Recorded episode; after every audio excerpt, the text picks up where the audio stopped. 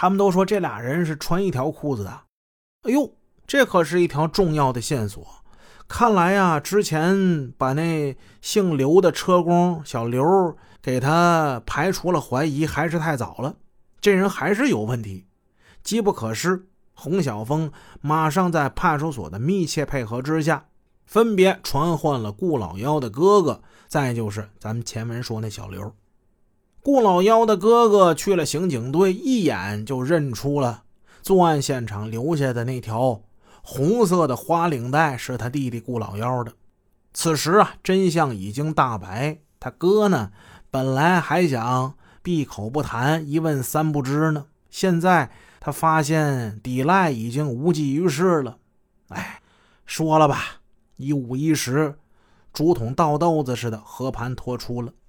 顾老幺的哥哥交代说：“弟弟顾老幺名叫顾怀明，家住在贵州清镇市某村。那名叫王老五的呢，是他绰号，本名姓王，叫王德寿。只知道他是四川人，但是具体是四川哪儿的不了解。那天他弟弟顾老幺抢回来一台车，回来还挺神气的，认为没多大事儿。”结果很快，不知道从哪儿他得到消息了，听说被他扎一刀那那打酒圣因为失血过多已经死了啊！死死死了！顾老幺乱了方寸，伤人跟杀人那可是两个完全不同的概念呢。怎么办？跑吧！顾老幺先跟他哥借钱，他哥说：“我也没有啊，哥呀，这时候你得救我呀，我得逃命要紧呢。”哎呀！你说你整这事儿，我那要不然我跟工头说说吧，啊，你你你在这儿也干过，嗯，看看工头能不能给你先支一点，以后你一定得还啊，那那那肯定得还，那肯定得还啊，救命啊，哥快点吧，兄弟你可真得还呐，你要是不还的话，那就得从我这儿扣啊，你就把你哥给坑了，哥你放心吧，我就这段时间你乖点吧。顾老幺通过他哥向工头借了路费两千元，据说呀，他准备先去厦门听听风声，不行的话就赶紧跑回老家。至于那个四川人王德寿的去向，他并不了解。这是跟顾老幺哥哥的对话。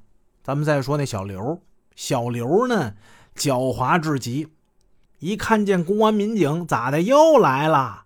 又让他去派出所交代问题，他察言观色，知道大势已去，本想矢口抵赖，支支吾吾。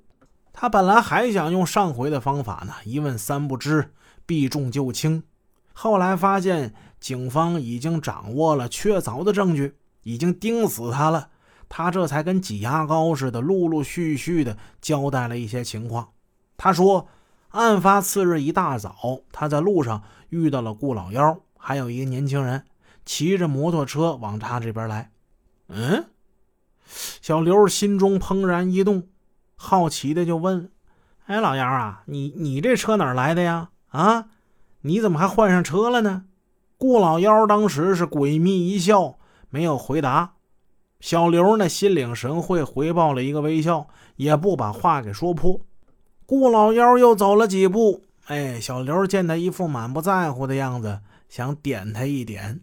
老幺啊，哎，你回来回来，我跟你说个事儿啊。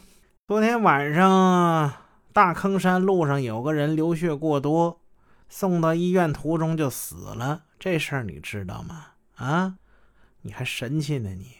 公安局正查得紧呢，这事儿你不会不知道吧？啊？这一句话把顾老幺吓得个半死，当时吓得脸色铁青。他一句话没说，转身拉上王老五，跳上摩托车，一溜烟的跑了。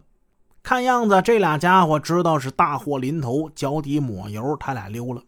小刘呢，哭丧个脸，接着解释：“哎呀，这个上回派出所问我大坑山血案这事，我呢思想斗争很激烈。”其实我也想把我知道的情况和盘托出，就跟你们说。哎呀，可是转念一想，我自己一家人还在泉州呢，我惹不起他们呐。那个顾老幺啊，好吃懒做，赌博成瘾。这人干活呢，干一天玩两天，三天打鱼两天晒网，